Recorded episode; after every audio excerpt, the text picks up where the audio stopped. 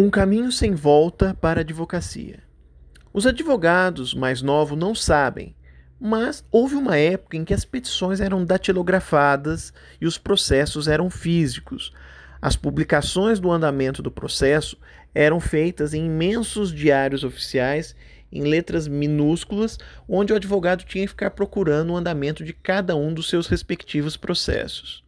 É claro que haviam empresas e escritórios que facilitavam a vida do advogado naquela época. Por exemplo, tem notícias de grandes empresas nas capitais e regiões metropolitanas que tinham mais de 100 estagiários ou funcionários que iam aos fóruns apenas para tirar xerox dos processos e encaminhar para os escritórios do interior que contratavam seus serviços.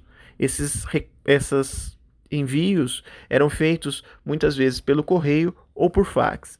Haviam outros tipos de empresas que recortavam a publicação no Diário Oficial e encaminhavam para o escritório que contratava o seu serviço.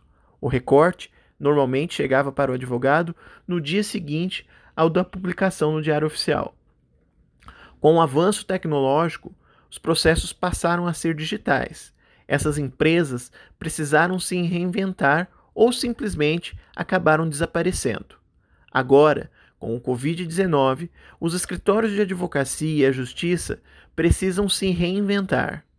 Eu sou Tiago Bachur, você está no Bachurcast e hoje nós vamos falar sobre a nova advocacia depois do Covid-19.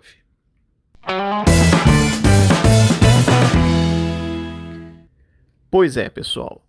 Com o processo eletrônico, não há mais a necessidade de contratar empresas para xerocar e mandar pelo correio ou por fax as informações do processo.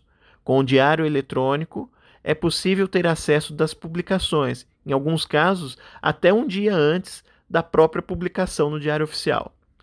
Óbvio que, com a virtualização dos processos, muitos advogados, fãs da máquina de escrever e avessos à tecnologia, foram resistentes Vários, inclusive, cancelaram a sua inscrição na OAB, pois não queriam se adaptar à modernidade. É verdade que a tecnologia muitas vezes já existia, ou já estava disponível para ser usada, mas acabava não sendo usada. Alguns pensadores dizem que evoluímos pelo amor ou pela dor. E pelo menos neste aspecto, o, cora o coronavírus está servindo para alguma coisa. Neste instante, foi autorizada a realização de audiências virtuais por videoconferência através de aplicativos, como por exemplo nos juizados especiais e nos centros de conciliação Sejusc em São Paulo. Está havendo por parte de alguns tribunais a flexibilização da realização da sustentação oral por videoconferência. Muitos escritórios de advocacia, como por exemplo o que eu trabalho, Bachuri Vieira Advogados, que aliás foi o primeiro a ter esse tipo de serviço e muito antes do Covid-19, estão fazendo atendimento remoto, por videoconferência. Enfim, essas e outras medidas estão vindo agora pela dor, ou seja, para preservar a saúde e a vida de todos. Pergunto: será que após o término dessa pandemia tudo voltará como era antes? Acredito que não.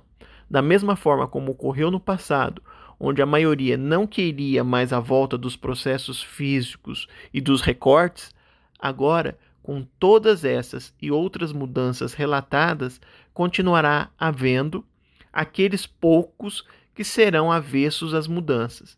E como mostrou Darwin, é necessária as transformações e adaptações certamente sobreviverão os escritórios de advocacia que estiverem dispostos a se adaptar. É a lei da evolução. Eu sou o Tiago Bachur e este foi o nosso Bachurcast, o podcast da Bachur Cursos. Acesse nossas mídias sociais e se inscreva em nossos canais. Um forte abraço e até a próxima.